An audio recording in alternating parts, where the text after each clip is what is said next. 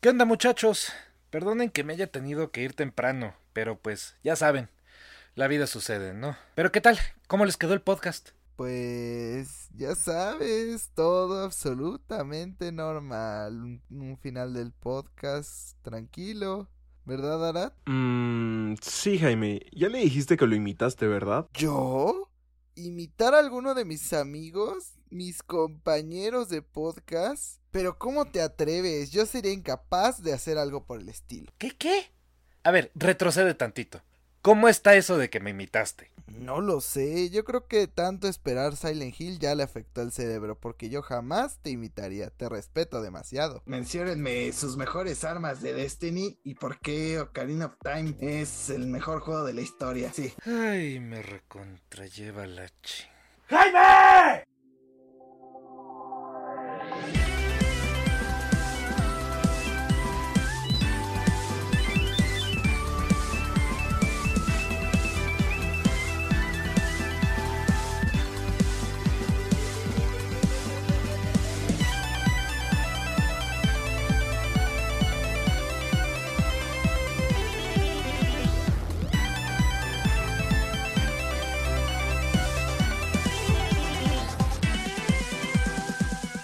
Bienvenidos a Glitchy Visión, yo soy Jaime y este podcast será con una dinámica distinta ya que en una mitad tendremos a Diego, en la otra no y tendremos a Arad, pero ¿cómo están amigos los que nos encontramos por este momento? A Lucy y a mí nos van a sufrir todo el podcast. Wow.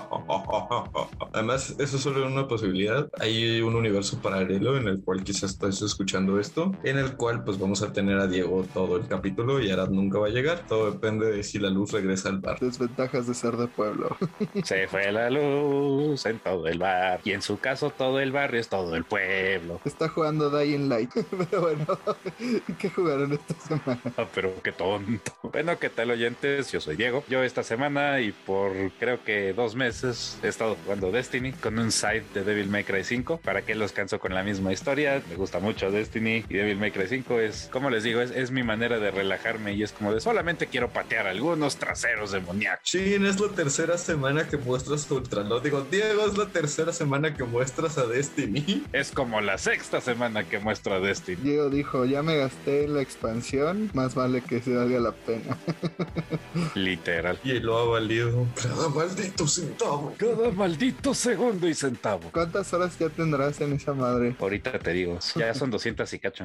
257 horas. Ah, la madre. Bueno, pensaba más porque era multiplayer, pero bueno, también es bastante. Lucy, ¿tú qué jugaste esta semana? ¿Trajiste pues, algo nuevo para la clase?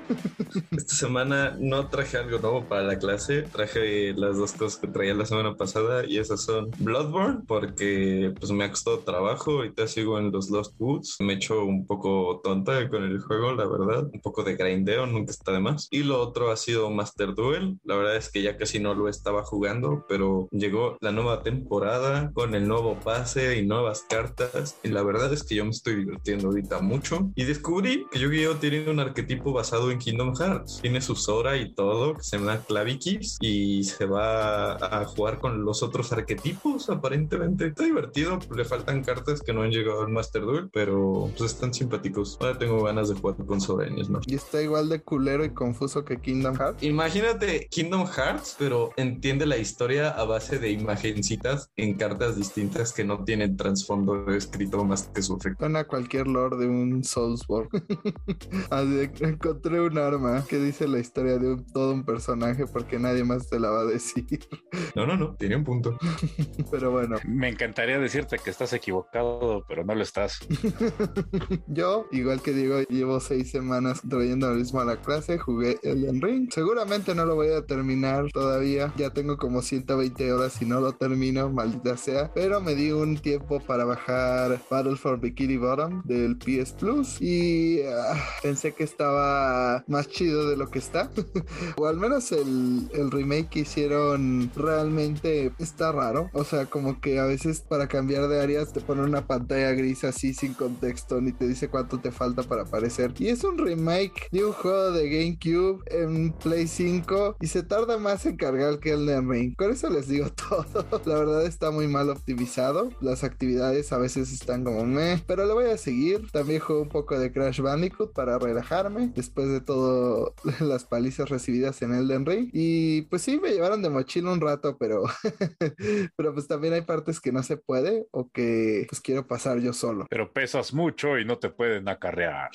Literal peso mucho. Necesito agarrar un medallón que me ayude a, cargar mis armaduras porque las que tengo ahorita me hacen rodar así todo gordo feo. Quiero agarrar una que tiene una barrigota. Decirte, Jaime, que eso no es culpa de la armadura.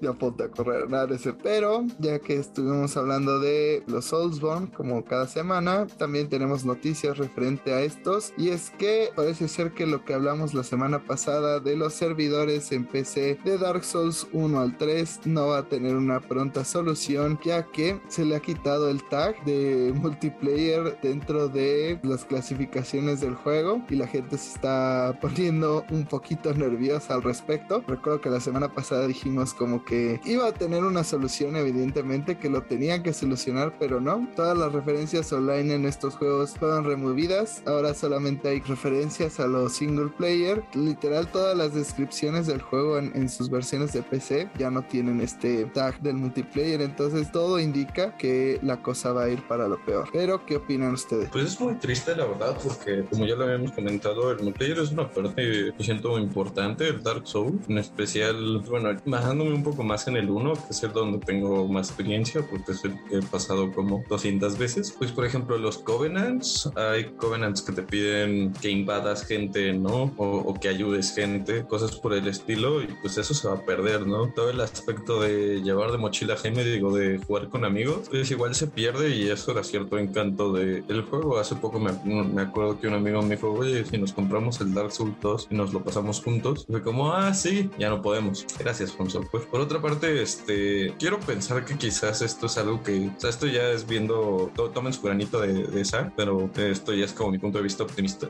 pues quizás este es un problema que se van a tardar más en arreglar de lo que pensaron y pues en el mientras prefirieron quitar las tags para pues que no sea como falsa advertisement. De, ah, tiene multiplayer, pero no tiene multiplayer, jeje, sorry, ¿no? Entonces supongo que también es una cuestión legal ahí. Y pues ya como de última, o sea, yo siempre he admirado mucho a la comunidad de modders de Dark Souls, de los juegos de los, los Soulsborne. Entonces, pues no me sorprendería ver en un futuro no muy lejano ya mods que integren un multiplayer mejor que el que teníamos, ¿no? O alguna forma de, de simular esta experiencia de invasiones y así. Pues estos mods no solamente van a existir en un futuro, sino que ya existen. El señor Inferno Plus, recordemos que había metido mapas de Halo completos a Dark Souls. Y el tipo es un enfermo, pero es un enfermo para el bien de la humanidad. Pero sí, definitivamente sería una pérdida importante si de repente valieran los servidores multijugador de Dark Souls. Porque lo dijo Lucy muy bien, ¿no? Es parte importante de la experiencia del el multijugador. Inclusive hay jefes. En el 3, por ejemplo, está el Blade of Light o algo así se llama, que literalmente el jefe es un invasor. Entonces, sí se perdería algo importante en la saga Souls si cierran sus servidores multijugador. Igual las invasiones, o sea, aunque los juegos posteriores te daban la opción de jugar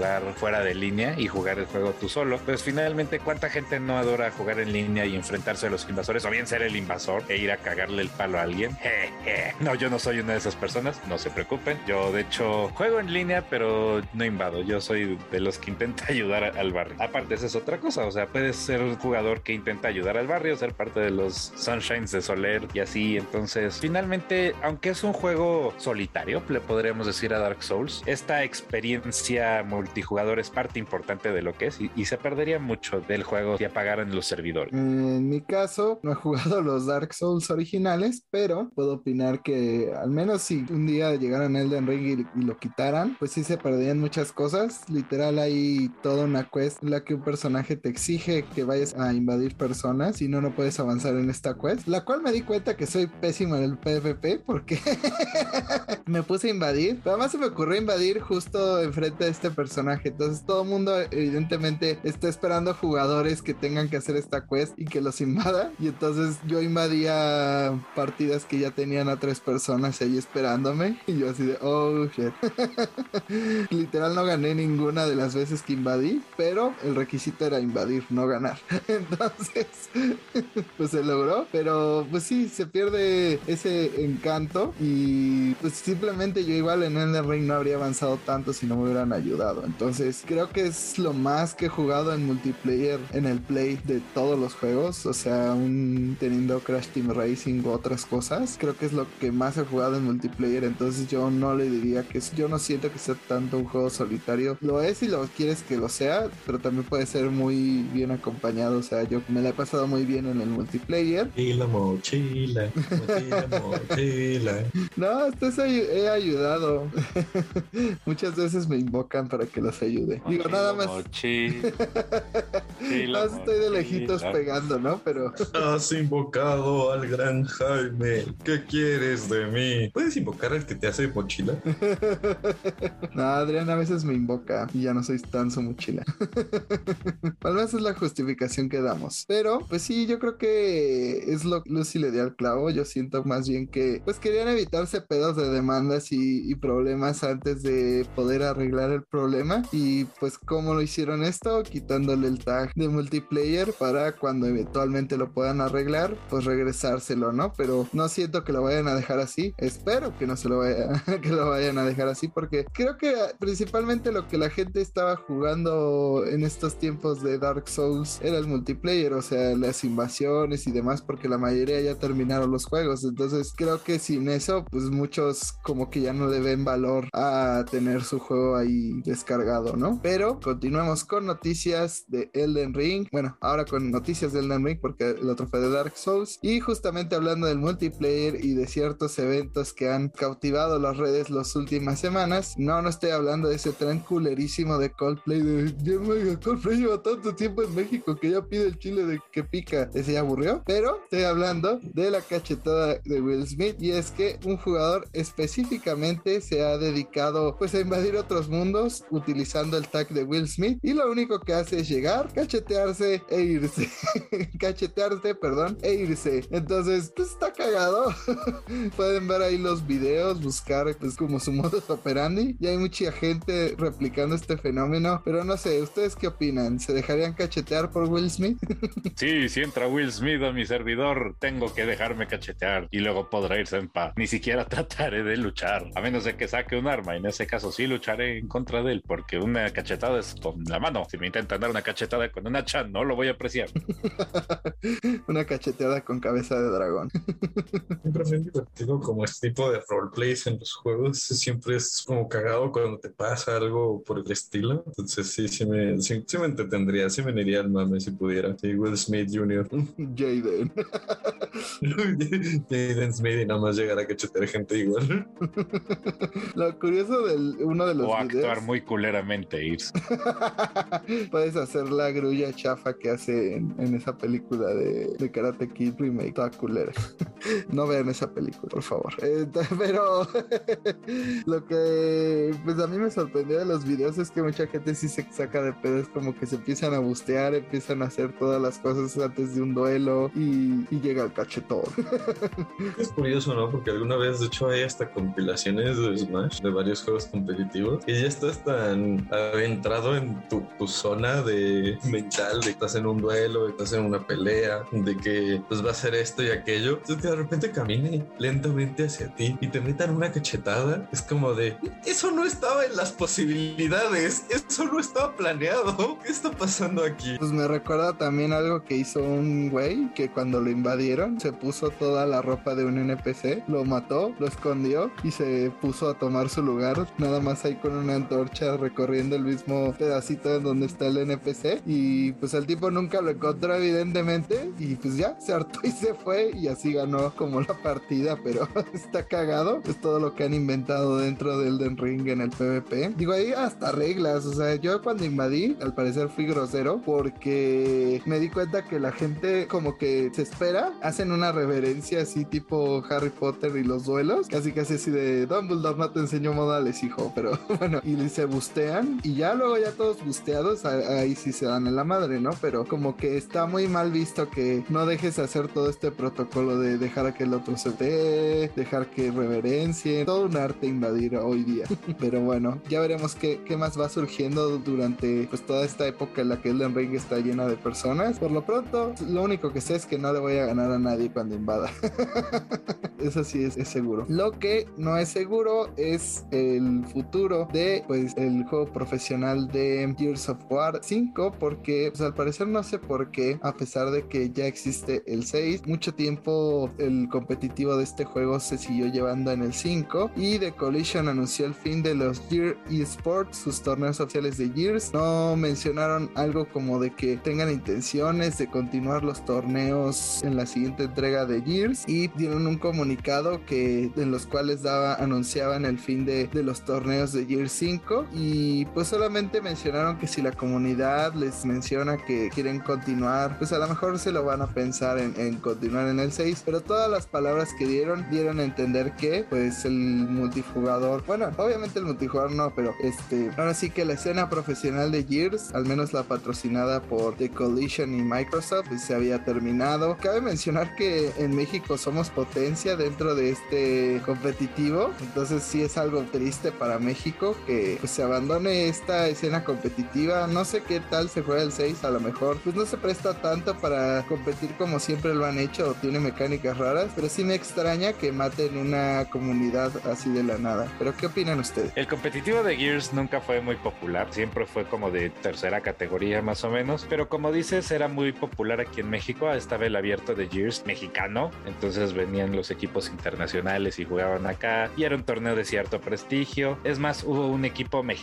que estuvo firmado a Optic un rato Optic México existió. Entonces pues sí es, triste ver uno de los esports en los que México sí resaltaba pues desaparecer no pero como dije nunca fue muy popular nunca juntó la audiencia requerida nunca juntó mucha gente que en verdad se quisiera clavar. Y la verdad es que verlo era un poco complicado. No es el esport más amigable para el espectador. Eh, uno hasta se podía marear porque los profesionales sí mueven la cámara para todos lados y a toda velocidad y si es como de wow estoy en drogas porque nada más ves borrones de color por todos lados. Beyblade, Beyblade, Lady Trip. casi casi. Te das de cuenta que veías ahí al monito girando como desesperado por todos lados y pegando las espaldas en todas las paredes de vidas y por haber. Pero sí el punto es que pues esta escena va a desaparecer. Y lo triste es que no mucha gente se va a acordar de ella porque en realidad no hubo muchos fanáticos de, del Gears profesional. Sí, está como sad la noticia. A mí me marea más ver una partida así súper rápida de un first person shooter más que de Gears, porque es como en tercera persona. Pero, pues no sé,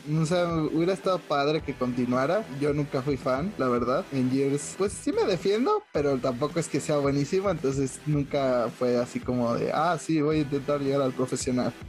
Creo que Halo en ese lado tiene más cancha de donde agarrar, donde también México es potencia, a huevo. pues esperemos reconsideren, aunque sea que lo tomen por un enfoque más pequeño y si no que la misma comunidad haga sus competencias sin necesidad de que The Collision pues las tenga que autorizar, ¿no? Esto ya pasó muchas veces con Smash y eso no impidió que hubiera torneos, entonces pues si no dígale fuck off a Microsoft y ya haga sus propios torneos. Hablando de la comunidad mexicana, de Smash justamente y pues de dónde somos potencia, pues no cabe duda que una de las cosas que ha demostrado que ahora hay hasta torneos en México que son bastante importantes y que tienen a los mejores del mundo. Es la creación y pues que se desarrolló el torneo de Delfino Mazarreta de 2022 en el cual sorpresivamente, qué raro, dos mexicanos llegaron a la final, este, pero esta vez no fue porque pues fueran dos mexicanos de desconocidos, sino son los dos mejores del mundo, son Espargo y MK Leo. Y Leo pues una vez más se espanqueó a, a Espargo porque pues literal casi ni lo dejó jugar. Yo que vi esa final estuvo medio feo y pues sí, realmente me da gusto que ya se esté consolidando más torneos y más torneos en México de Smash, que pues estuvo gente como Gluttony, estuvo Espargo, estuvo Leo, estuvo pues todos los mexicanos evidentemente, más algunos extranjeros notables, entonces pues estuvo chido el torneo. Leo estuvo subiendo cosas como de que estaban en algún punto todos en un hotel y que en la piscina pusieron un pinche proyector y ahí se pusieron a jugar Smash mientras estaban en la piscina, entonces eso está cool, pero pues esperemos que la escena mexicana siga creciendo y sobre todo que más mexicanos sigan dominándola porque pues no, no tenemos como muchos juegos en los que somos buenos, entonces hay que aprovechar en los que sí, ¿no? sobre todo que la, la escena competitiva de Smash continúe desarrollándose a pesar de todos los intentos culeros de Nintendo como no permitir que vaya al, Evo de matarla. Lucy. Esto demuestra que las maquinitas en las tortillerías mexicanas sí tienen una función, güey, y nos forman como personas. Así que cuando los manden por sus tortillas, chicos, recuerden, ese Tekken que está ahí les está haciendo ojitos. Ese King of Fighters 97, desempólvenlo. ¿Todavía existen? Ese es el problema. También es de hacerse notar que MK Leo utilizó un personaje que usó por primera vez en su carrera competitiva, que es Corrin, y a lo mejor por eso ganó, porque los agarró a todos sacados de onda. Por lo menos hay gente que está teorizando que esa fue la razón. Pero sí, MK Leo ganó usando primordialmente a Corrin, cuando generalmente usa baile. Y también es de hacerse notar que todos los que estaban en el torneo, incluidos extranjeros, estaban diciendo, güey, este es el mejor torneo en el que he estado, precisamente porque, pues, playita, Mazatlán, hotel, piscina y proyección de Smash en el hotel. Ya voy a participar yo. ¿Sí? Claro que sin mencionar que México siempre ha sido como uno de los mejores países para audiencias, por decirlo de alguna forma. En pocos lugares te van a recibir con el hype que te reciben los mexicanos cuando es un evento así de pues, juegos de peleas, un concierto o lo que sea. Entonces, asumo que eso también tuvo cierta influencia. Además, me encanta la gente nada más buscando justificaciones de por qué ganó Leo. No, es que ahora usa Corrin. No, es que antes estaba usando a las, a las Aegis, que son los mejores personajes. No, es que cuando ganaba con Joker era el mejor personaje en ese momento. Así de, podríamos solo admitir que es el mejor del mundo sin estar buscando justificaciones pendejas y ya. Agárrense porque ahí vienen todos los payasos que dicen, no, es que Corrin está rotísimo. Yo usaba Corrin antes de no pueden decir que nada más uso personajes que lo haga. Corrin no está rotísimo, por cierto. Es Smith, tíralo mucho. antes de que empiecen con sus mamadas. Pero lo que sí son mamadas fue lo que Square Enix volvió a hacer. Así es, a veces comete cosas muy buenas, como hacer este remake de Chrono Cross. Bueno, remaster más bien de Chrono Cross, que pues las reseñas en general lo han calificado bastante bien y han dicho que pues sí se justifica el precio que tiene y que vale la pena. O sea, los gráficos están mejorados, la música puedes coger entre la original y la remasterizada, hay bastantes opciones. Obviamente si no te gusta Chrono Cross de inicio, pues no, no, no lo compres porque es un juego medio polémico, aunque a mí sí me gusta en lo personal, pero hay de gustos. Evidentemente no es tan bueno como Chrono Trigger, pero creo que es lo único que le podemos decir a Chrono Cross, que pues cometió ese pecado de traer Chrono al inicio de su nombre y, de ahí todo el mundo lo odió. Pero el principal pecado que cometió Square Enix fue que en las tiendas de PlayStation 3 y de PS Vita, cuando quieres colocar, bueno, algún tiempo pasó esto, cuando querías jugar Chrono Cross en su versión original, pues ya no te dejaba porque decía que la fecha de caducidad de este juego estaba marcada en 1996. Así de no. y pues esto te impedía jugar al título y sonaba como que iba a ser. Mucha gente lo atribuyó un error, pero conocemos a Square Enix, o sea, no es la primera vez que hace esto de quitar las versiones anteriores. También lo hizo en Steam, donde quitó todas las versiones anteriores de los Final Fantasy para sacar sus Pixel Remaster todos culeros. Y pues ya, son las únicas opciones que tienes para jugar Final Fantasy hoy día. Y al menos hasta la grabación de este podcast, a la fecha, la única manera de jugar Chrono Cross que no sea, bueno, la única manera legal, por así decirlo, de jugar Chrono Cross es jugar este remaster. Entonces, ¿qué opinan ustedes de las prácticas de Square Enix? ¿Creen que es un error? ¿Que se va a solucionar? ¿Les Emular es 100% legal mientras hayas tenido un Chrono Cross en tu vida. Guiño, guiño. Si lo vendiste, no. Pero Jaime, todavía tengo el disco. Esto no es un error de Square Enix, tú lo sabes, yo lo sé. Esto no se va a arreglar, esto es porque Square Enix quiere la cosa brillante y que según ellos está mejor hecha en el mercado. Y todo lo anterior es un fracaso que no debe estar ahí por algún motivo. Entonces seguramente es de ese mismo tren de pensamiento. Este es el Chrono Cross definitivo porque está remasterizado y está bonito y tiene la música orquestada a la goma lo que hayamos sacado en el pasado. Esta es la versión chida. Lo mismo pasó con los Pixel Remasters. Ay, Square Enix, ¿qué vamos a hacer contigo? ¿Cómo es posible que puedas hacer cosas chidas un segundo y luego meter la pata hasta el fondo del segundo? Pregúntaselos porque primero publican Final Fantasy VII Remake y unos meses después Babylon's Fall. Chinguen a su madre. o, creo... o el CEO sale a decir que quieren meterse a los NFTs y todo el mundo como de, no, güey. O primero sacan el juego culero de los Avengers y luego ya se reivindica con el de Guardianes de la Galaxia. Es como de, a ver, Square Enix. ya basta, Freezer. o la sacas del parque o la cagas bien cabrón. con Square Enix Live puntos medios.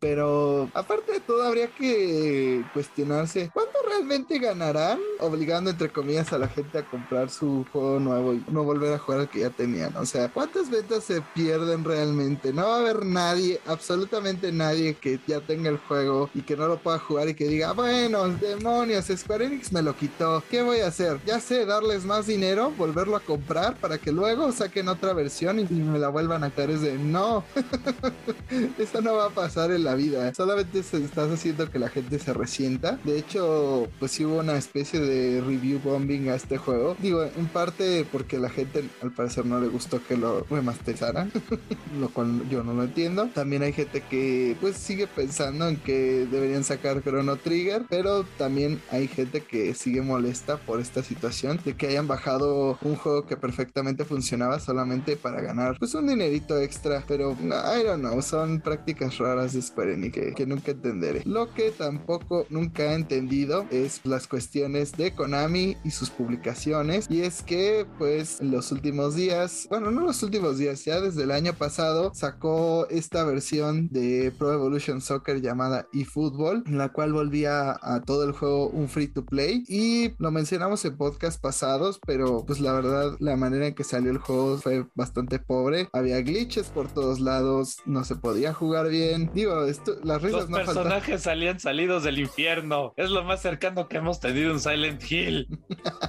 es que eso no le dijeron a Arad, e, ese es el Silent Hill que vamos a tener.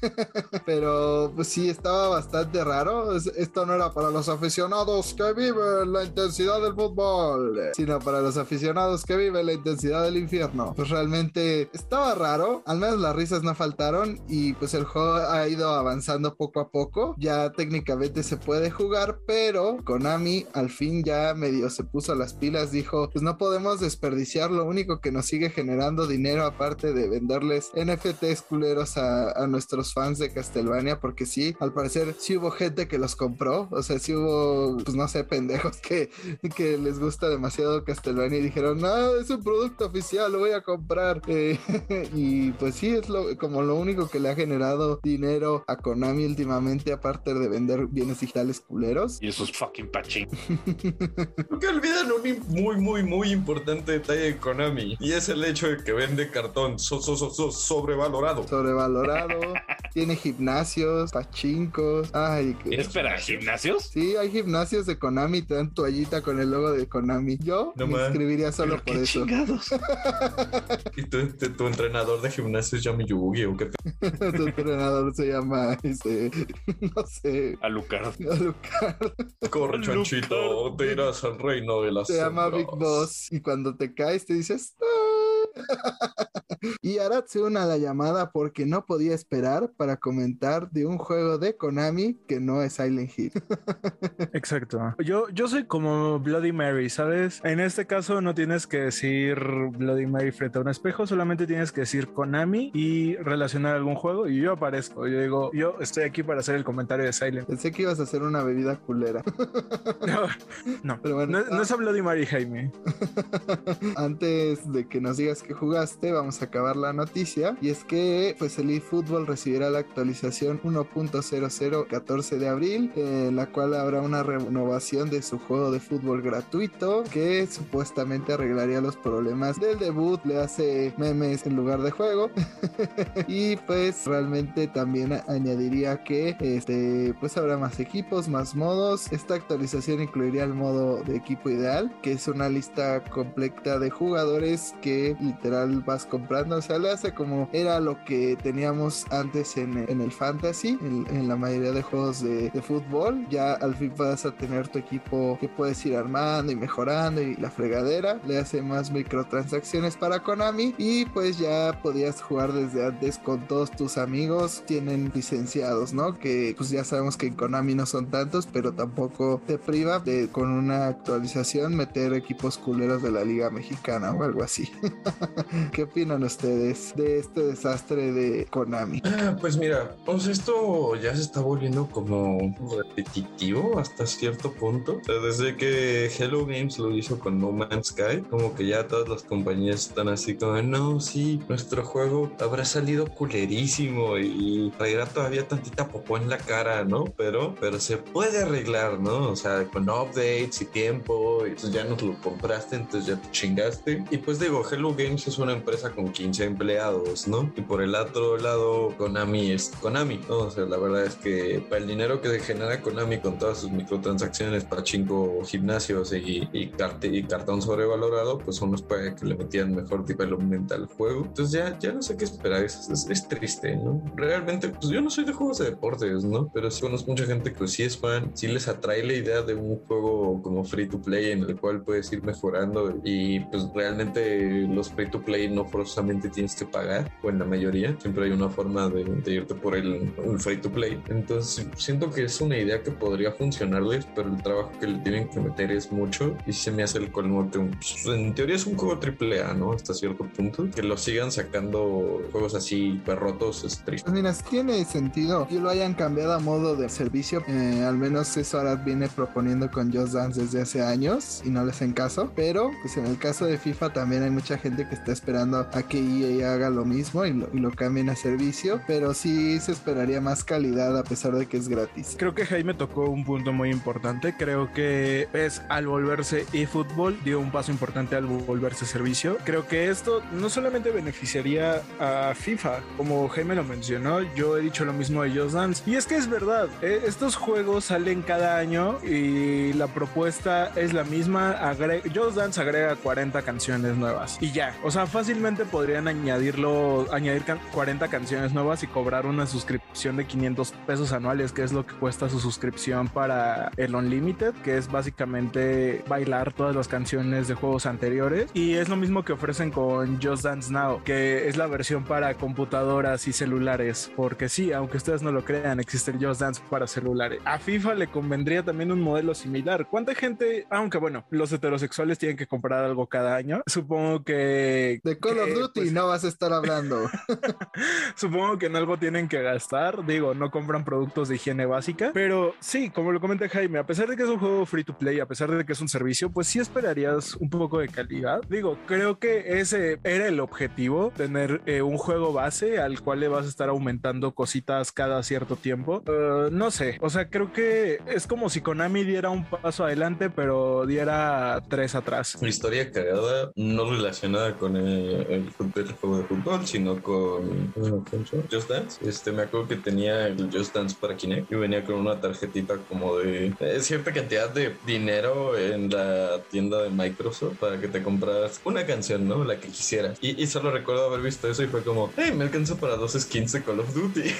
Así que eh, lo siento. Ahora luego, luego, uy, voy a poder bailar bichota. De hecho, eso de las de comprar canciones se quedó en la generación de Xbox 360 y Wii. Actualmente es una suscripción. Sí, y es como de un juego que pagas para que luego te metas a para que luego, sobre todo para evitar ser servicio, que es lo que realmente debería de ser. Y Vete al cuerno, Konami. Eres lo peor y eres un, y todo lo que tocas se vuelve desastroso. Bueno, estabas hablando de Ubisoft, pero también aplica.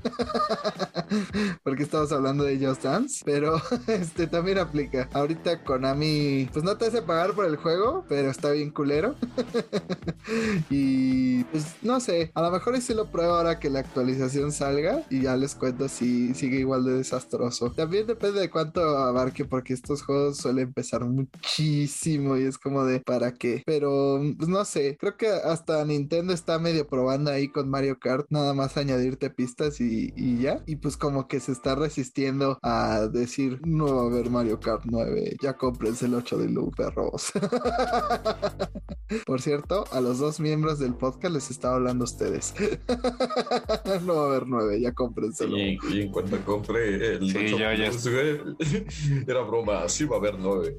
No, yo, yo, ya estoy en ese proceso de resignación, no te preocupes. lo, lo, vamos a lograr. Pero, Arad, cuéntanos qué jugaste esta semana, ya que ya estás aquí. ¿Jugaste Just Dance? Definitivamente no. Creo que desde que lo compré solamente he jugado una vez, porque ya no tengo el tiempo que tenía cuando era un desempleado para jugar. Ni la figura, por ende. De hecho, de hecho sí, eh, aunque no lo crean, Just Dance me mantenía activo, lamentablemente ahora ya no. Pero esta semana jugué Animal Crossing. Realmente fue lo único que jugué, no tuve mucho tiempo eh, debido a que pues tengo que dejar trabajo preparado para cuando me vaya de vacaciones. Tengo tres días de vacaciones, pero pues sí, solamente jugué Animal Crossing. Creo que por ahí algo de Pokémon. Sí, jugué un poco de Pokémon Espada, aunque ustedes no lo crean, pero ya, eso fue como toda mi semana de game. Mi pregunta con lo de Pokémon Espada es ¿por qué? ¿Por qué? no lo sé, me nació. Ay, Dios. Pero hablando de servicios y de suscripciones, pues Microsoft ya está planeando un plan familiar para Game Pass. Así es, ya la semana pasada nos cansamos de hablar de suscripciones y servicios, pero Microsoft al parecer piensa contestarle a Sony lo del PS Plus diciendo pues ahora toda la familia va a poder jugar Game Pass y no tu porquería esa. pero esto todavía sigue siendo un rumor, todavía no está anunciado como tal, pero pues ¿qué opinan? Que la posible respuesta de Microsoft está bastante fuerte. Creo que mientras Netflix está quitando que puedas ver películas con tu familia, pues Microsoft dice que toda la familia le entra a jugar. Netflix no está quitando esa opción, simplemente está diciendo no puedes compartir tu cuenta con amigos, perro. Todos tienen que vivir en la misma casa. Con tu familia ah, si no vives dentro de la casa. ¿Cómo le demuestras a Netflix que es tu familia? ¿Cómo le demuestras a Netflix que vale la pena? Chinga tu madre en Netflix.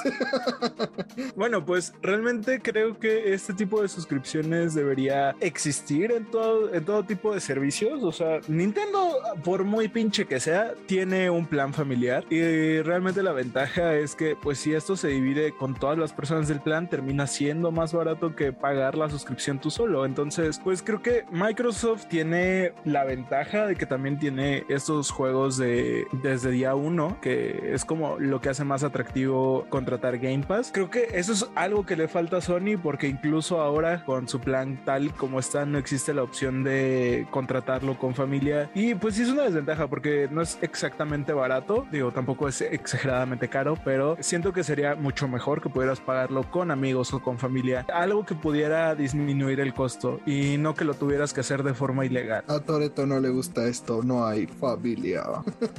pero mm, digo, hay triquiñuelas, este, trampas, eh, para tener tu PlayStation Plus con más personas en, una sola suscripción.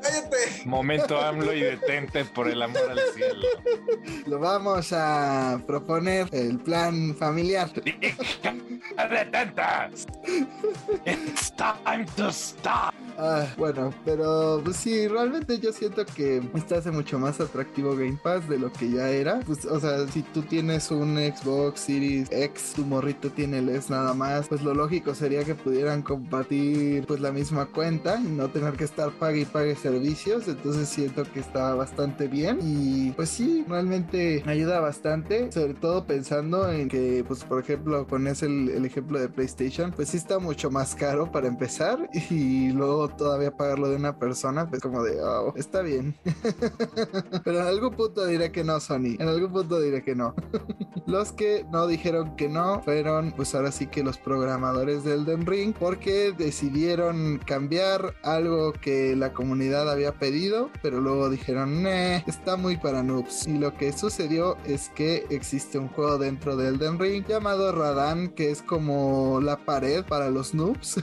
o sea, muchos pensábamos que eran los primeros dos jefes de la historia oficial, pero no. Eh, realmente el tercero es el que a la mayoría le está costando y que muchos pues hasta dejan de jugar el juego por él, porque pues sí tiene ciertas habilidades que están como por encima de la media de habilidad normal. Entonces tienes que saber ya más o menos cómo jugar el juego para llegar a él, para solamente para llegar a él. Ya déjate tú de ganarle. Y pues eh, parecía ser que From Software había entendido a sus jugadores y le bajó la dificultad un parche inicial, pero actualmente hizo un parche exclusivamente para subirle la dificultad a este gran general dentro del juego. Creo que pues sí lo amerita porque en el juego te lo ponen como uno de los momentos más épicos de la campaña. Literal, este es de lo que más resuena dentro de la historia de Elden Ring. Entonces que no fuera tan fuerte pues no tenía sentido. Y pues sí, literal, lo único que hicieron fue vamos a bustear a este bastardo y lo mantuvieron a los niveles que estaba originalmente. Pero, ¿qué piensan ustedes de estas prácticas de subir a un jefe o bajarlo de acuerdo a, lo que dice la comunidad? Y este, ¿ustedes cómo les gustaría enfrentar a uno de estos jefes? ¿Con dificultad más sencilla o más difícil? Estoy seguro que Arad quiere que le baje la dificultad a los jefes de pop. Pues es, es un acto delicado de balance, ¿no? Y no solamente de balance del juego. Es un acto difícil porque tienes que balancear lo que sería pues la dificultad que quieres y necesitas y deseas tener en tu juego y lo que dicen los fans. Pero a ratos los fans, por mucho y por muy vocales que sean, no tienen la razón. Y esto es algo que desarrolladores, sobre todo de juegos este, en línea multiplayer, como lo es League of Legends o los juegos de pelea en general, tienen que estar como muy conscientes, ¿no? Pasó en algún momento, por ejemplo, en Killer Instinct. Killer Instinct tuvo un momento en el que la gente se estaba quejando de que Diego se está curando mucho con sus bolas de fuego. Y no es que es demasiado poderoso y que no sé qué, nerfen su curación, bla, bla, bla. Los desarrolladores fueron como de, ok, Diego tiene un problema, pero no creemos que sea la curación de las bolas de fuego. Entonces hicieron su propia investigación, descubrieron X cantidad de cosas y en el siguiente parche, la patada media de Diego tiene su duración reducida o algo por el estilo, ¿no? Y entonces la comunidad se super emputó. No, ¿cómo la patada no era el problema? ¿Cómo se les ocurre? Lo que era el problema, lo que les estábamos pidiendo era la curación en la bola de fuego, bla, bla, bla. ¿Y cuál fue el resultado? Resulta que una vez con la patada nerfeada, Diego ya no tenía ni la mitad de los problemas que tenían. ¿Qué pasó? Pues el problema era que Diego no tenía ningún tipo de debilidad. Entonces lo que hicieron fue darle una debilidad y, oh sorpresa, el personaje se arregló. Entonces hay que tener cuidado con ese tipo de cosas. Pero yo opino que está bien que de repente sí pueden admitir de, ok, a lo mejor y si nos propasamos aquí y aquí necesitamos bajarle el poder o esto está demasiado fácil, hay que subirle el poder, etcétera. La victoriana revivió. la verdad que quizás yo estoy un poco bias, en mi opinión. Yo prefiero que un jefe me cueste trabajo, ¿no? Entre más veces me mate, entre más me frustre, entre más le quiera gritar, mayor va a ser la satisfacción cuando lo logre vencer, ¿no? O sea, cuando logras triunfar después de, de algo que creías muy difícil, pues sí te sienta gratificación que otros tipos de juegos pues no te pueden dar. Así que sí, sí me gustaría enfrentarlo en su versión no nerfeada. Digo, o sea, no sé cómo reaccionaría toda esta gente así como tienes que saber jugar el juego para vencer este boss, ¿no? Cuando te enfrentas a Austin y Smog en el 1. O sea, papi, ¿get good o no vas a pasar de ese cuarto en la vida? Entonces, sí, en parte es que la comunidad, pues también entienda que, que no es como tu juego triple A cualquiera, ¿no? O sea, aquí es prueba y error y morir varias veces hasta que te salga y sientas esa, satisfacción de triunfar de, de Enemy Slay. Pero, pues hay veces donde podemos hacer bastante presión hoy en día. Yo lo que siento es que quizás están probando sus rutinas para la IA del jefe o ajustándolo para ver si lo nerfearan y se les fue el live. Recordemos que pues muchas veces parte de una actualización trae pues archivos que se van a usar en un futuro y pues fue como de bueno ya se nos fue, vamos a dejar que lo pase quien lo tenga que pasar en modo fácil y ya luego lo regresamos a lo normal. A mí lo que me molesta es que antes From Server los mandaba a o sea, ni siquiera les hacía caso. Con Sekiro pasó muchísimo tiempo en el cual pues nunca bajaron la dificultad del juego y me preocupa que ahora sí hayan atendido en esta ocasión y realmente podrían, pues en el ring sobre todo si no puedes pasar a un jefe, hay muchísimas cosas que puedes hacer mientras, o sea, no, no es como en otros juegos de From Software que estás atrapado en la misma parte hasta que pases un jefe, o sea, sí puedes regresar a zonas anteriores a grandear, pero aquí tienes todo un mundo que explorar, es como de, si ahorita no le puedes partir la madre, pues tienes otras 20 mil cosas que hacer, entonces no tiene sentido que pues le baje la dificultad a estos jefes, mm, sobre todo si es la visión original de que sean difíciles, ¿no? Y, el juego mismo te hace saber que es un momento importante y, que es una hazaña poderle ganar a este jefe, aunque a mí la verdad no me costó tanto trabajo, aunque siento yo que ya llegué con varios niveles arriba porque no lo había ido a enfrentar, para empezar porque no sabía cómo. Pero continuamos con Elden Ring y es que al parecer el publisher Bandai Namco está buscando trabajar con el autor Brandon Sanderson y él comenta que ya tiene un pitch por adelantado, o sea, ni siquiera es como que lo vayan a hacer de la nada, él ya tiene un pitch pensado en un juego Souls con toda la narrativa que tienen sus libros. Él comenta que pues le gusta siempre trabajar con cosas por anticipación. Este autor es conocido por Mistborn and Stormlight Archive Fantasy Novels. Entonces, pues son dos, digamos, novelas del género de la fantasía y dentro de un stream dijo que estarían interesados en que trabajar con él y pues él también lo está, que está buscando darle su pitch, pero ya desde antes había criticado un poco a From Software y a Bandai Namco por haber escogido antes a George R.R. Martin. Mencionó que él solo es un tipo que comenta que ni siquiera le gustan los videojuegos,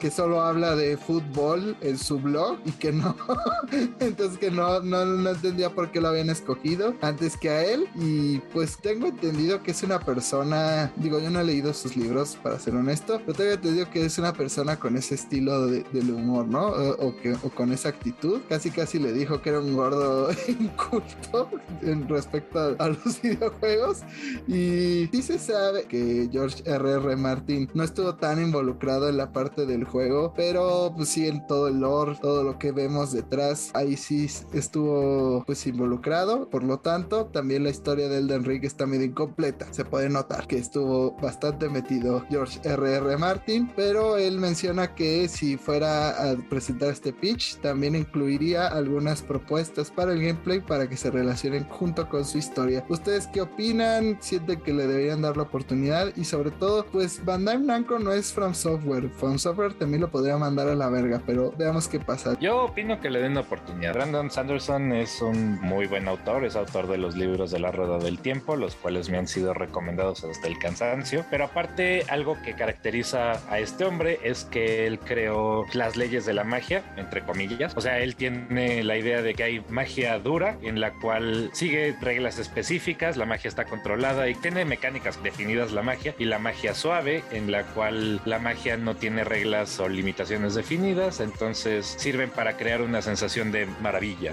Algo bonito. Pero siendo que él tiene como estas ideas de, del uso de la magia, siento que podría hacer un sistema de magia en un juego de Souls muy interesante. Y como ya dije, los libros de la Rueda del Tiempo me han sido recomendados mucho, entonces se me hace que también una narrativa eh, sería como muy interesante. Pero además de eso, si el hombre es ya para estas alturas fan de los videojuegos, y yo creo que sí debe de tener como muchas ideas para meter en un juego y, oye, podemos meter esto en el gameplay y bla, bla, bla. Y, eso está muy padre, ¿no? Y que él tenga en verdad ganas de trabajar en un videojuego, no porque se le acercaron y le dijeron, oye, ¿por qué no trabajas con nosotros? Sino porque yo neta quiero trabajar en un videojuego, creo que le echaría muchas ganas a que el producto sea uno muy satisfactorio. Entonces yo digo que Bandai Namco y From le deberían dar chance. Cabe mencionar que se había dicho que Elden Ring al parecer va a tener más expansiones o que se va a buscar hacer juegos similares a Elden Ring, más allá de continuar con nuevas ideas, pero yo siento que, o sea, no, no creo que vaya a ser el nuevo Dark Souls Elden Ring, ¿no? Que vaya a ser Elden Ring 1, Elden Ring 2, Elden Ring 3. Yo creo que esto lo se refieren a un DLC, que pues sí hay bastante espacio dentro de la historia, como ya dije, para que le pongan un DLC a este juego y dentro de eso creo que es lo que hay oportunidad y pues no sé qué tanto a From Software les guste que se metan, sí, o sea, podrían ponerle en mil cosas, ¿no? Pero no sé qué tanto a From Software le guste que se metan dentro del gameplay. Habrá que ver si aceptan su propuesta, sobre todo después de lo mucho que ha golpeado a George R.R. Martin este sujeto.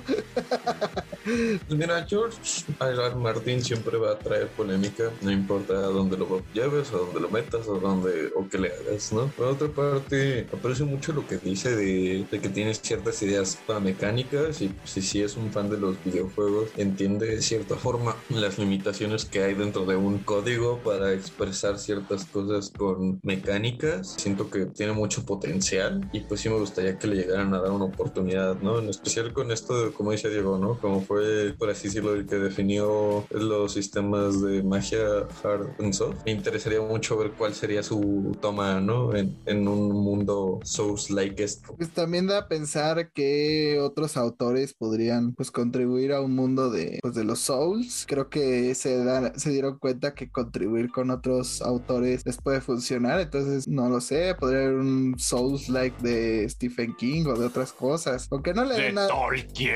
De Tol pero Tolkien ya se murió. Ya se No murió. importa, demen.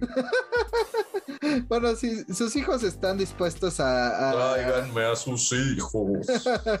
sus hijos están dispuestos a lucrar con él todavía más, entonces seguramente ahí veremos pues un pitch o algo así. O que no le den nada a J.K. Rowling, yo estoy contento. Es que ese es mi, mi pequeño microtangente que tengo que hacer acerca del Señor de los Anillos. O sea, sí, sus hijos están dispuestos a lucrar con lo que hizo el Señor de su trabajo, pero pues Dios mío, o sea, la cantidad de cosas que nos dejó que tienen el potencial para hacer series, películas, videojuegos, cualquier otra media artística representativa es estúpidamente enorme. Tenemos todo el maldito Sin Marillion, el cual solo tenemos este, particulares eventos de dos de ellos, más todas las cartas que escribió al final de su vida, ¿no? Entonces sí es como de, muy bien, tengo como dos mil eventos históricos de aquí y acá y como 400 mil años de lore posible y explotable. ¿Qué podemos hacer con todo esto, no? Pues también un problema porque pues, te metes con los fans, porque la representación que puedan hacer de cosas que Tolkien no definió tan duro o que él no escribió, pues puede ser este para ellos hasta un punto medio sacrilegioso. Es no, lo entendiste todo mal. Este libro dice aquí y acá dice acá, como pasó con estos juegos del Señor de los Anillos, de, ¿cómo se llamó? Los, los dos últimos que salieron. Que, de Sombra de Guerra y Sombra de Mordor. Esos menos. Ah, sí, Shadow of Mordor. Que pues hasta donde yo entendí son juegos bastante entretenidos, bastante buenos, pero pues tuvieron su polémica simplemente por estar relacionados al Señor de los Anillos, ¿no? Y, y de cierta forma no ser exactamente lo que escribió Tolkien como lo escribió Tolkien. Además se jugaban raro. Hay que ser honestos. Pero, pues sí, literal podrían agarrar las películas y solo ponerles las mecánicas de los Soulsborne y funcionarían bastante bien. O sea, que te puedas aventar toda la aventura de, de Aragorn nada más así, pero matando monstruos al estilo Souls-like. Yo digo que estaría chido, pero pues habrá que ver. Ojalá los hijos quieran seguir lucrando con las propiedades de su, de su papá y este tengamos un juego relacionado a los Souls. de- Me perdí. ¿Van a hacer un juego de la vida de José José? Sí, mira, este. Sarita va a ser el jefe final. Pero lo que también van a volver a hacer son nuevas entregas dentro de la. Bueno, no son nuevas, son como remasters dentro de la franquicia de Ogre Battle, la cual es una propiedad de Square Enix que pues ah, tiene como su forma táctica. Estas no son tan famosas como lo fue Final Fantasy Tactics en su momento, pero también tiene sus fans y al parecer se registró el nombre Tactics Ogre Reborn y pues esto daría pensar que sí llegaría a la luz porque también fueron parte estos juegos de los leaks que vimos de Nvidia y si algo aprendimos de los, de los leaks de Nvidia es que todo era real entonces seguramente pues sí lo veremos pronto pero ustedes qué opinan les gusta esta saga les gusta que haya más variedad dentro del género Tactics más allá de el uno interés de Square Enix de revivir Final Fantasy Tactics a pesar de que sacan sus juegos de estrategia triangular me dejaron morir solo Ustedes son los fans de Final Fantasy Tactics. Diego me dejó morir O sea, Es perdón, Square pero es que los Ogre Tactics, Tactics sí no los he jugado.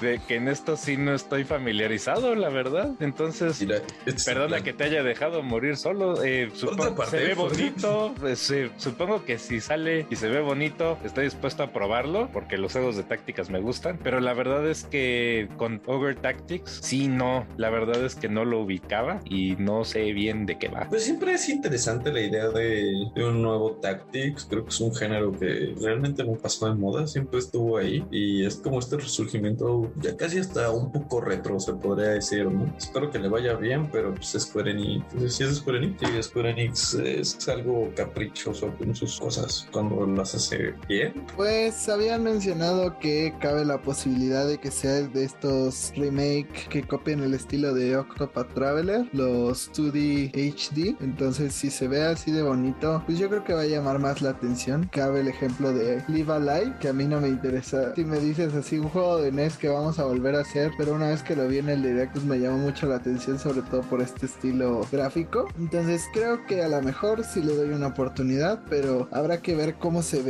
antes que nada y sobre todo cómo se juega. Creo que Square Enix está jugando mucho con la idea de los tactics, pero no acaba de comprometerse y sacar el maldito Final Fantasy Tactics. ¿Cuándo nos lo vas a dar Square? Ya basta. Pero lo que sí nos dio Square Enix es la confirmación de que va a regresar Lara Croft a nuestras vidas. Así es, habrá un nuevo juego de Tomb Raider. Este anuncio lo hicieron pues después de que Crystal Dynamics, este equipo encargado del juego de los Avengers, Y de otros más, pues ya estuviera harto de que no lo dejaran hacer los juegos que sí les gustan y que sí funcionan, que fueron estos de Shadow of the Tomb Raider y otros más dentro de esta trilogía del regreso de Tomb Raider. Y pues anunciaron que este juego correrá en Unreal Engine 5. Em, a mí, bueno, yo tuve la oportunidad de jugar uno de estos nuevos Tomb Raiders y sí me gustan, si acaso son un poco mucho de Quick Time Events y eso como que a mí no me late tanto, se siente a veces muy scripteado, pero todo lo demás sí me llama la atención. Siempre estos juegos como de aventura tipo Uncharted, pues están padres para un rato, son como para relajarte, disfrutar de una aventura, observar pues las nuevas capacidades de la consola con las visuales, con las junglas, con los templos, con todo lo que vas encontrando. Y pues siempre es una buena noticia que una franquicia que lleva desde el PlayStation 1 regrese y lo haga de buena manera porque Crystal Dynamic no sabrá hacer juegos de los Avengers culeros tipo Destiny, pero sí sabe hacer estos Tomb Raiders. Pero ustedes qué opinan? ¿Les gusta Tomb Raider? ¿Han jugado alguno? Pues yo no juego Tomb Raider desde el PlayStation 1. Realmente creo que me gustaría volver a jugar, sobre todo porque me dijeron que el último título estaba bueno. Y de hecho, algo que llamó mi atención es que, bueno, el prototipo no llegó a ser el juego final. Hubo unos leaks por ahí de que la idea principal del juego era tener toques de su survival horror. De hecho, recuerdo que con los leaks que había mostraban como un ambiente un poquito más oscuro y a Tomb Raider peleando contra algunos monstruos. No sé, supongo nunca he relacionado como a Tomb Raider con algo de terror, pero supongo que si decidieran hacer una entrega similar, atraería a bastante gente. Pues yo recuerdo que en el 1 y en los de PlayStation había cosas como sobrenaturales, o sea, te encontrabas dinosaurios, es gente que supuestamente había sobrevivido desde los mexicas, o sea, siempre ha tenido como este corte raro. Entonces, pues sí es parte de la franquicia, pero hace rato que no tocan esas temáticas, entonces quién sabe si ahora se atrevan. Lucy, ¿tú has jugado alguna vez algún Tomb Raider o no te gusta la franquicia? Eh, pues nunca he tenido la oportunidad de echarme uno, siempre he sido, o sea, sí me ha llamado, la verdad, creo que Tomb Raider es como un personaje icónico de los videojuegos. Y por lo que entiendo, pues el reboot que le hicieron, a mí en lo personal sí me llamó la atención, me daba muchas vibras como a Far Cry 3 cuando lo anunciaron y a me gustó mucho el Far Cry 3. Mm, me gustaría pues, probar este juego, darle una oportunidad, pero pues a ver qué sale. Ya con que si vuelven a rebotear la serie, no sea como la de las películas que está bien culera la película. Bueno, está me. pues yo estoy dentro. A mí sí me gustan mucho estos juegos, pero no sé, como que siento justamente que Uncharted ya le quitó el espacio que ellos ocupaban en el mundo de los videojuegos. Pero otro gigante de la industria que va a regresar es Max Payne, ya que tendrán un remake el primer juego y el segundo. Rockstar y Remedy harán equipo de nuevo y van a, a remakear estos juegos que fueron parte por ahí de los 2000 de una gran franquicia que en su momento llamó mucho la atención. Remedy pues últimamente ha estado haciendo muchas cosas, recordemos Control, recordemos otro tipo de iniciativas y pues no sé, yo no tuve la oportunidad de jugarlos, pero la mayoría expresa que son grandes juegos.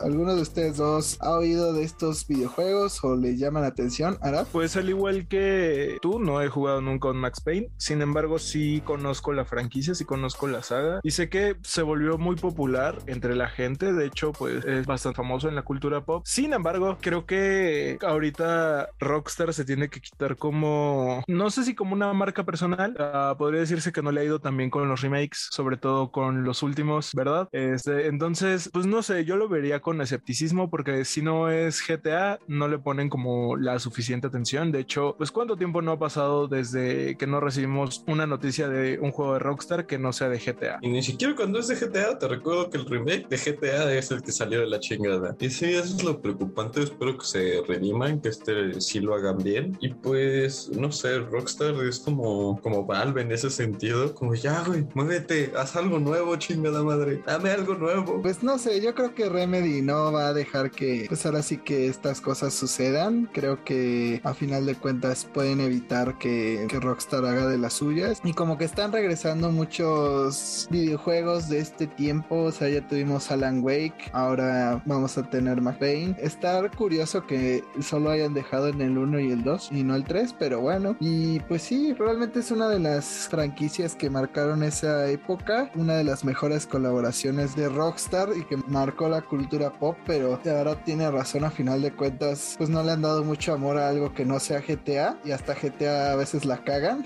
ponen servicio sobre el servicio sobre el servicio. Pues recuerden lo que pasó con Red Dead Redemption 2, lanzaron expansiones que quedaron inconclusas porque pues le dieron más atención a los servicios online de GTA 5. Entonces, no sé, o sea, realmente creo que sí, hay que dudar ahorita de Rockstar. Me gustaría darles el beneficio de la duda, pero pues ya encontraron una mina de oro con GTA 5 y dudo que la vayan a soltar. Sí, pero insisto, o sea, Remedy yo creo que es el que está detrás de esta iniciativa. Ya republicaron Alan Wake, ahora quieren hacer lo mismo con Max Payne. A lo mejor pueden hacer algo similar con Quantum Break y ver qué sucede, pero pues habrá que ver. O sea, a mí sí se me hace una gran oportunidad para probar estos títulos porque en esa época pues yo solo tenía un Wii, entonces me perdí muchas cosas y pues sí, habrá que ver qué, qué tal sale. Lo que también habrá que ver es cómo va a estar The Last of Us 3 porque hay fuentes que mencionan que ya se está empezando en su desarrollo, pero ahora cuéntanos qué sucedió con esta noticia. Así es, según algún insider por ahí, ya la historia de The Last of Us 3 estaría lista, estaría ya terminada y muy pronto podría comenzar ya su producción. Eh, podríamos ver algún avance de The Last of Us 3, esperamos el próximo año,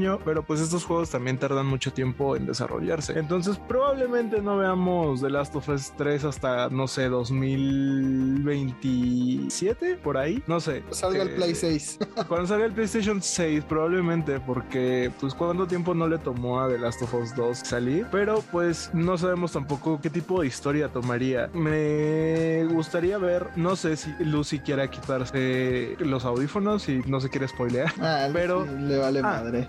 Ah, muy bien.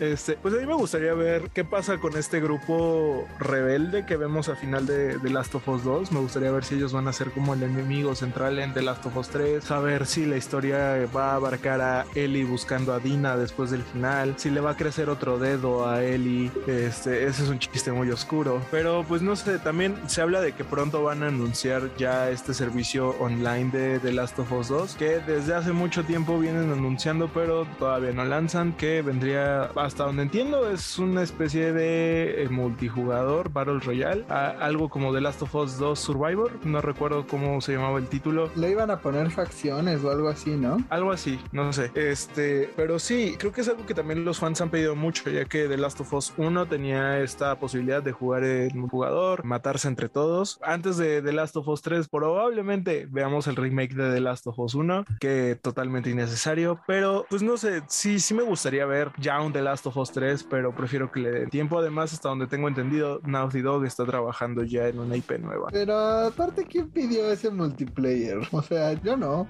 Fíjate que hay muchos fans de The Last of Us que les mama el multiplayer. Está Pues, raro. mira, yo la verdad sí tuve la oportunidad de jugar el multiplayer del 1. A mí me gustó mucho el multiplayer del 1. En ese tenías como tu pueblito que estabas tratando de, de mantener. Y entonces las matches en multiplayer se basaban en ir a como a pelear con la gente de otro pueblito, otra facción por recursos. Y pues quien ganaba se quedaba los recursos, ¿no? Y ahí dependiendo de lo que te encontrabas podías craftear ciertas armas distintas para esa match. O sea, podías ponerle un, un cuchillito a tu bate para que hiciera más daño y cosas así, pero pues tenías que irte las ingeniando con lo que encontrabas durante la pelea. Entonces estaba bastante interesante. De repente pues, te van contando cosas de tu pueblito. Me hubiera gustado más poder, este, como que fuera un hub o un lugar donde pudieras estar así a ratos, como, ah, este es tu famoso pueblito que estás cuidando, ¿no? Y te das la vuelta y ver a los NPCs. Siento que eso le agregaría bastante como valor a, a las matches que estás echando, como ver el progreso de, de tus victorias, ¿no? A ver, Lucy, déjame ver si entendí. En el juego controlas un pueblo que le roba sus recursos a otros inventando guerras. ¿Se llama Estados Unidos el juego o qué? Pues sí, creo que sí.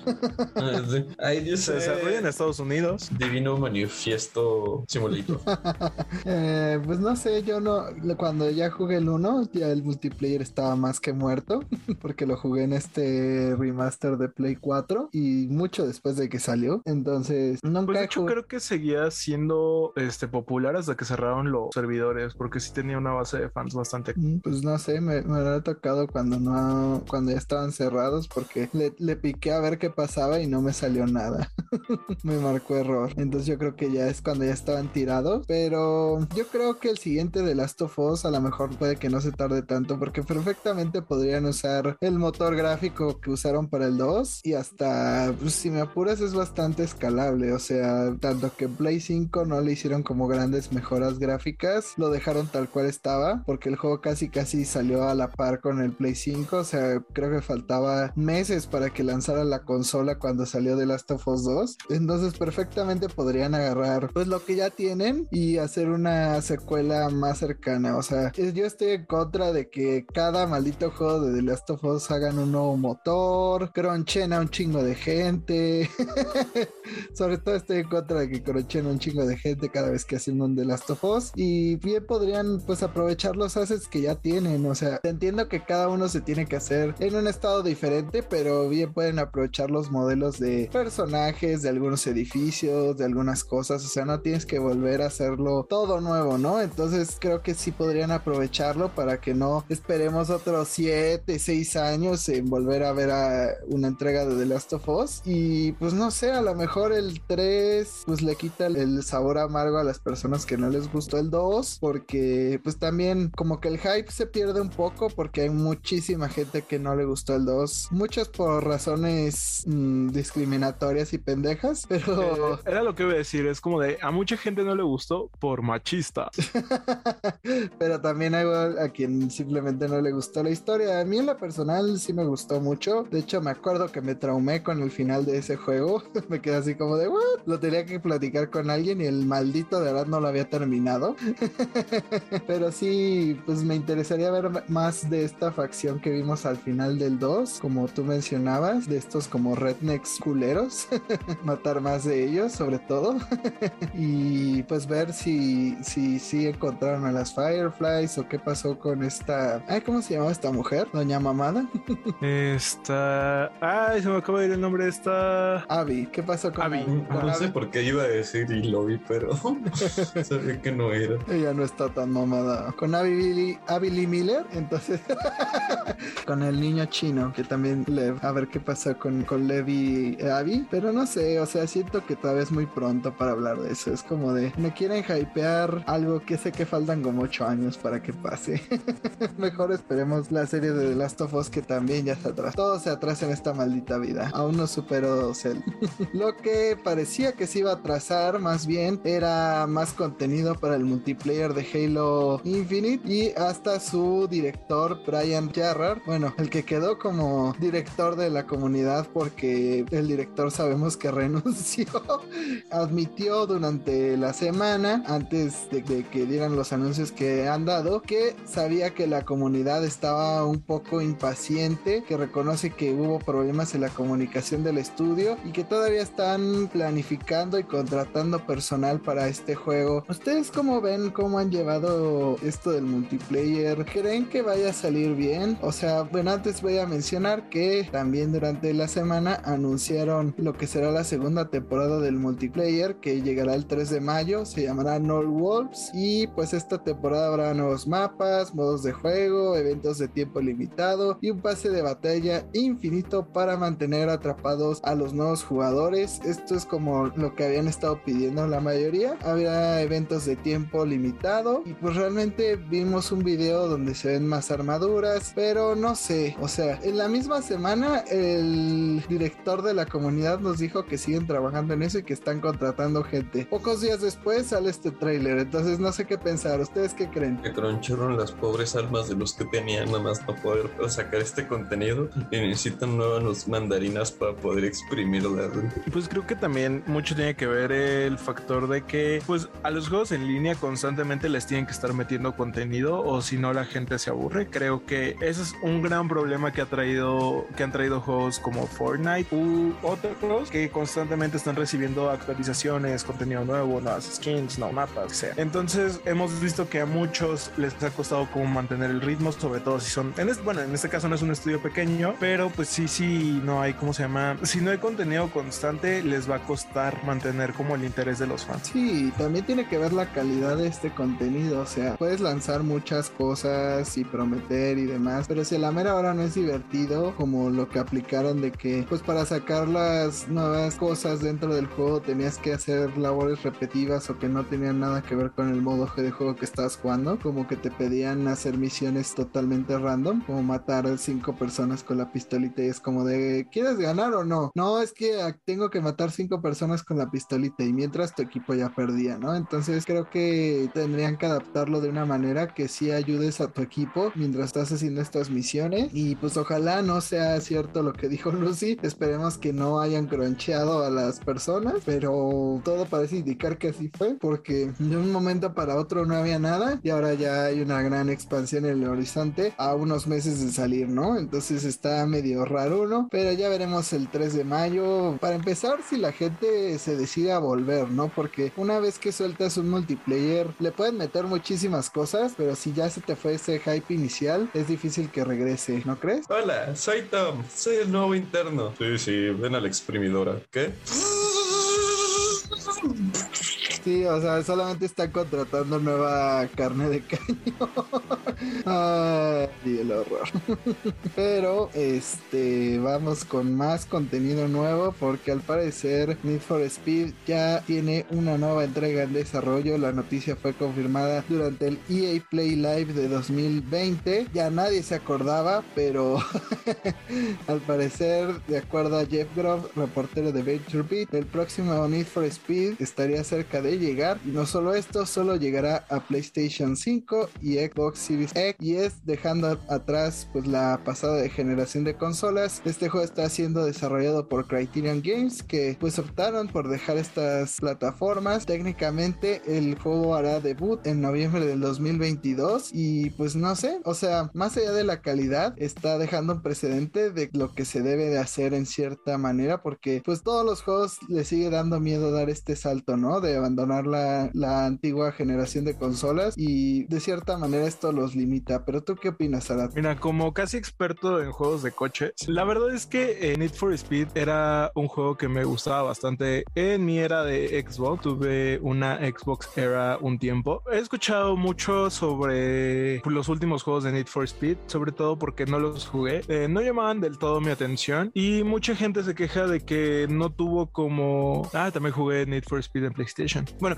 el chiste no es ese.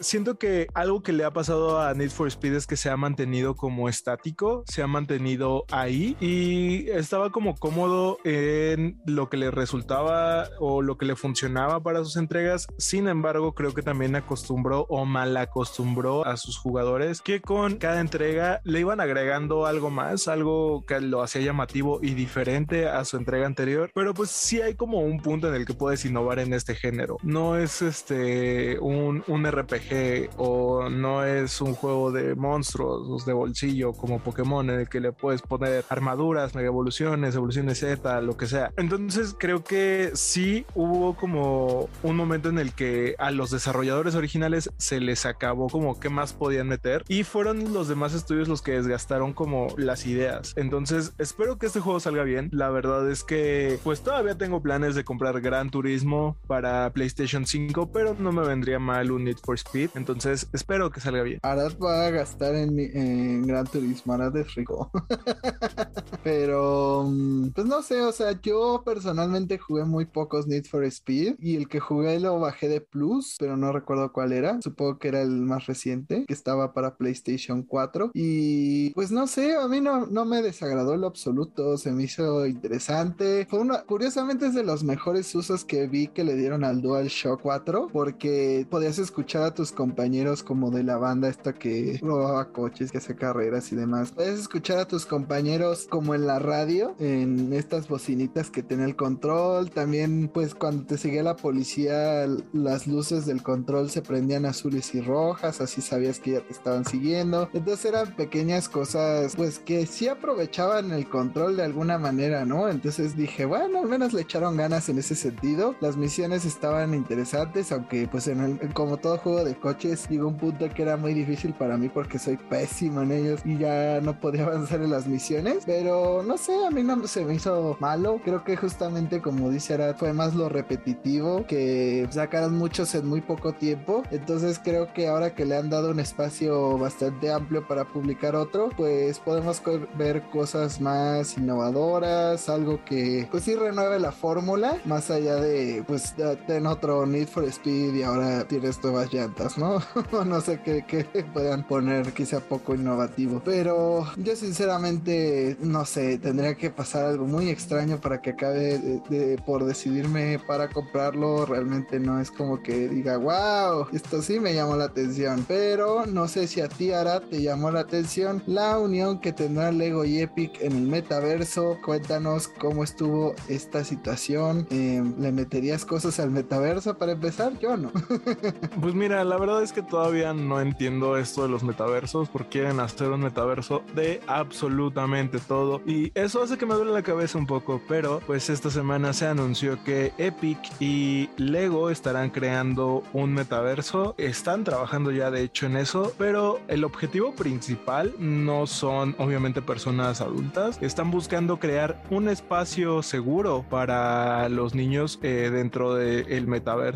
La verdad es que solamente me suena como un pretexto para hacer que los niños gasten más en cosas, eh, en cosas que le puedan pedir a sus papás, pero pues también los objetivos es que pues van a, a usar este contenido no solo para mantener a los niños seguros, sino para educar, para enseñarles cosas. Y pues justo que los padres se sientan seguros dentro de estas experiencias, ya que también ah, se supone que uno de los objetivos es que eh, se respete la privacidad de estos pequeños en el mundo del Lego creado para este metaverso. Están haciendo con Epic, que la verdad no sé cómo funcionaría. O sea, tendrían avatares de Legos, este, tendrían Legos que van a poder comprar en el metaverso y van a llegar también en la vida real, porque pues también una de las bases del metaverso es que hay cosas que puedes comprar ahí, pero que también van a verse reflejadas en el mundo real. Pues como dijiste, a mí me suena más como qué pendejada le podemos vender ahora a los niños. Eh, ahora con el universo de Lego. Lego pues ya siempre se está metiendo como en estas iniciativas novedosas. Recordemos Lego Dimensions cuando se metieron a los Toys for Life que tenías que comprar tus paquetitos de Harry Potter y Lego o este los Avengers y Lego y los tenías todos dentro de un universo. Como que les gusta esta innovación. Ahora tuvimos el juego de Lego de Star Wars, pero a final de cuentas Lego depende mucho de las licencias que traiga, ¿no? O sea, Lego solito es difícil pues si solamente son piezas de Lego va a ser como el niño se va a entretener un rato y lo va a dejar. Creo que también tocas un punto importante. O sea, conociendo a Lego no creo que vayan a entrar solos en esto del metaverso, sobre todo por el dinero que implica y menos si entran con Epic. O sea, creo que si han llegado a tener colaboraciones con quién sabe cuántas franquicias en Fortnite, pues no creo que las colaboraciones en este metaverso de Lego vayan a vayan a ser raras, ¿no? O sea, creo que sí vamos a ver como el metaverso de Lego con Batman, Lego, con Harry Potter, con Pokémon. Bueno, no, Pokémon no, Pokémon creo que no hay convenio de Pokémon y Lego. Creo que sí. Este, no sé, cosas de Lego, porque prácticamente Lego tiene una, tiene una colaboración con todos. Sí tiene una colaboración con Nintendo, con, con los Legos de Mario. Entonces, pues no, no, se me, no se me haría raro que también les intentaran vender cosas de edición limitada en este metaverso relacionadas a Frank. ¿Quieres decir que te puedes endeudar dos veces? Una vez con la figura real y luego la otra en el metaverso.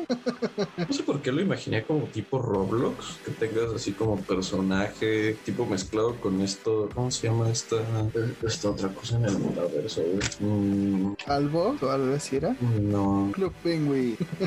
Pipo, el juego de computadora. ya me agoté todo. Nah, blanco. Este blanco no sé qué, que es como donde tienes tu figurita. Dependiendo del skin y lo que haya hecho tiene cierto valor. Pues imagino que va a ser algo así donde vas a tener todas estas IPs que con las que trabaja Lego, como con estos mundos temáticos y vas a poder mover a tu monito de aquí a allá dependiendo de qué producto compres. Quizás puede ser que puedes comprar el acceso digital o si compras, no sé, el producto de Lego de Harry Potter, te viene este un código para poder acceder a él y eso le agrega valor a tu cuenta en el metaverso. No sé. Esperemos qué integraciones tienen al metaverso por parte de, Lego. Yo sinceramente no esperaría demasiado. Anyway, en otras noticias, regreso otro clásico del mundo de los videojuegos. Estoy hablando de Monkey Island porque llegará la tercera parte de estos títulos por parte de Guybrush Threepwood y pues en el 2022 tendremos una nueva aventura de Ron Gilbert, padre de esta saga, de estas aventuras que son point and click, que llevan bastante tiempo pues fuera del mercado. Recordemos que pues ya pasaron 31 años desde Monkey Island 2 y pues estos juegos son como una especie de juegos de pues legendarios que mucha gente les guarda cariño, pero yo eso es lo que me pregunto.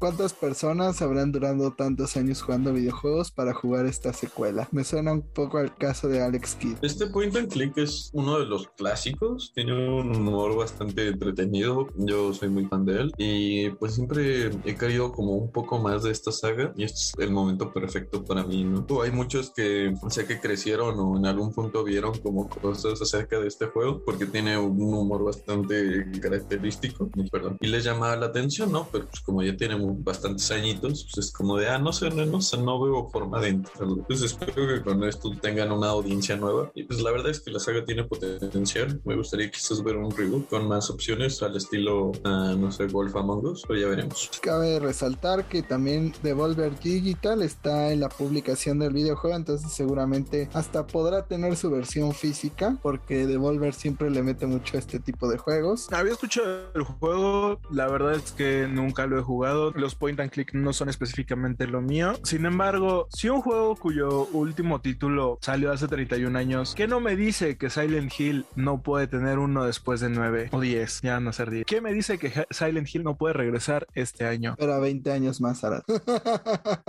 pero, pues sí, a mí tampoco los juegos point and click no son mis favoritos, pero Monkey Island, pues tiene un pedigrí, tiene una parte histórica que no debe de perderse. Yo espero que tenga un gran regreso en este mundo y pues sí, eh, realmente no tengo mucho que aportar. O sea, yo los únicos juegos point and click que tuve fueron de computadora. Recuerdo que tenía uno de, mm, pues de como de Disney y cosas así, pero pues ahorita no me viene a la mente demasiadas cosas que no sean de, de licencia. A mí me tocaron dos juegos point and click de la Pantera Rosa para computadora. Yo, es que joyas de juego que si también quieren tenían, yo jalo, sí se Sí, o sea, creo que es un género que se ha perdido últimamente y pues esperemos que haya más exponentes de este tipo. En otra noticia, dándole un poco de seguimiento a lo que habíamos mencionado de Activision, pues fíjese que la compañía anunció como muy platillo la contratación a tiempo completo de los equipos de QA en Estados Unidos, pero dejó fuera a Raven, este sindicato de desarrolladores, y pues a partir de julio casi 1100 trabajadores de Activision pasarán a tener un, un contrato de jornada a tiempo completo y una mejora de salario al menos a 20 dólares la hora. La compañía va a mejorar las condiciones del equipo de control de calidad en Estados Unidos tras meses de quejas y reclamaciones, pero hay un grupo que no va a recibir este privilegio, ya lo había dicho, son los testers de la calidad de Raven Software. Estos no van a entrar tras haber entrado en huelga desde diciembre, entonces pues a final de cuentas como que están castigando a la gente que se quejó en su momento cuando ellos que consiguieron que la compañía pues diera un paso atrás en todos los abusos que habían dado, ¿no? Y desde Activision afirmaron a Bloomberg que no mejoran las condiciones de estos trabajos por su condición sindical debido a las obligaciones legales bajo el Acta Nacional de Relaciones Laborales, o sea, se están escondiendo detrás de la ley y pues a raíz de esto uno de los trabajadores mencionó que su decisión de excluirlos es su intento de dividir a los trabajadores y minar sus derechos de sindicalizarse. No es sorprendente pero decepcionante para ellos y pues a final de cuentas sí están discriminándolos una vez más. Pero ¿qué opinan ustedes de esta controversia? A final de cuentas solo se castigaron a pues todos aquellos que se quejaron en su momento. Pues como lo mencionas, sí, como lo mencionas, es como un intento de dividir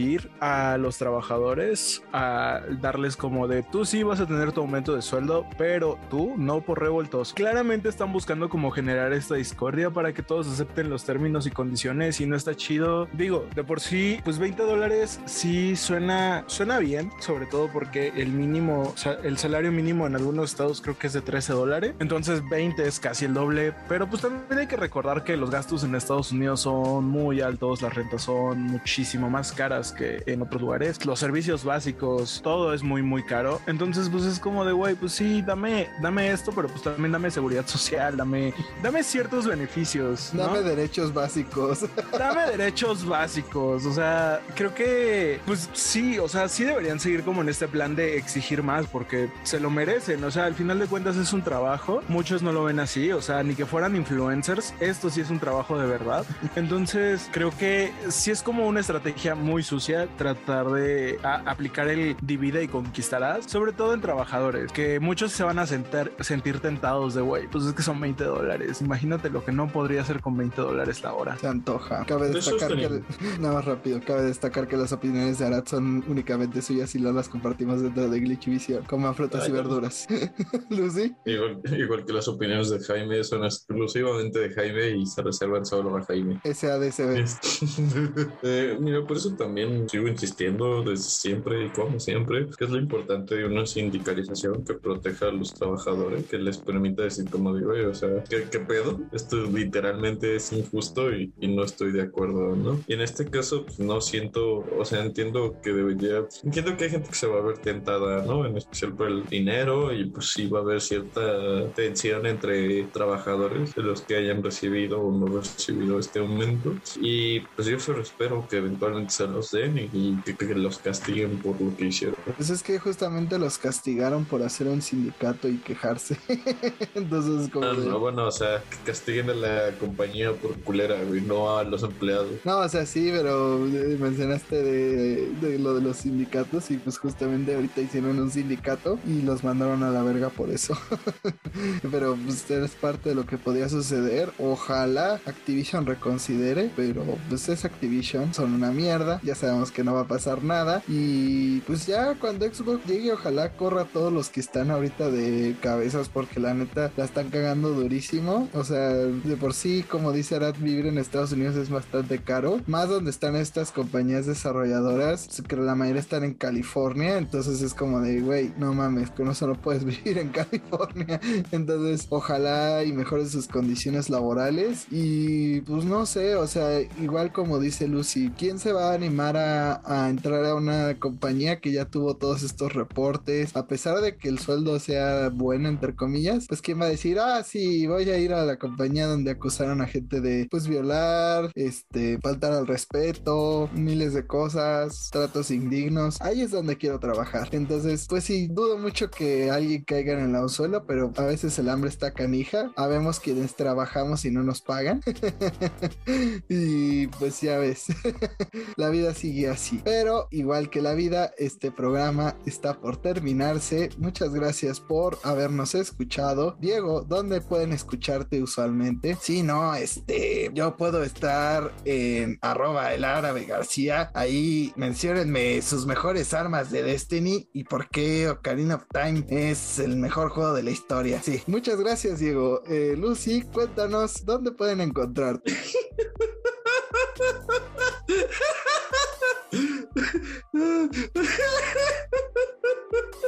Ay, perdonen.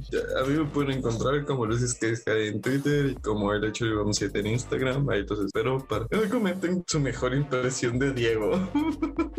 Ahora, ¿dónde pueden encontrarte? Y más me vale que respondas pronto, Timito también.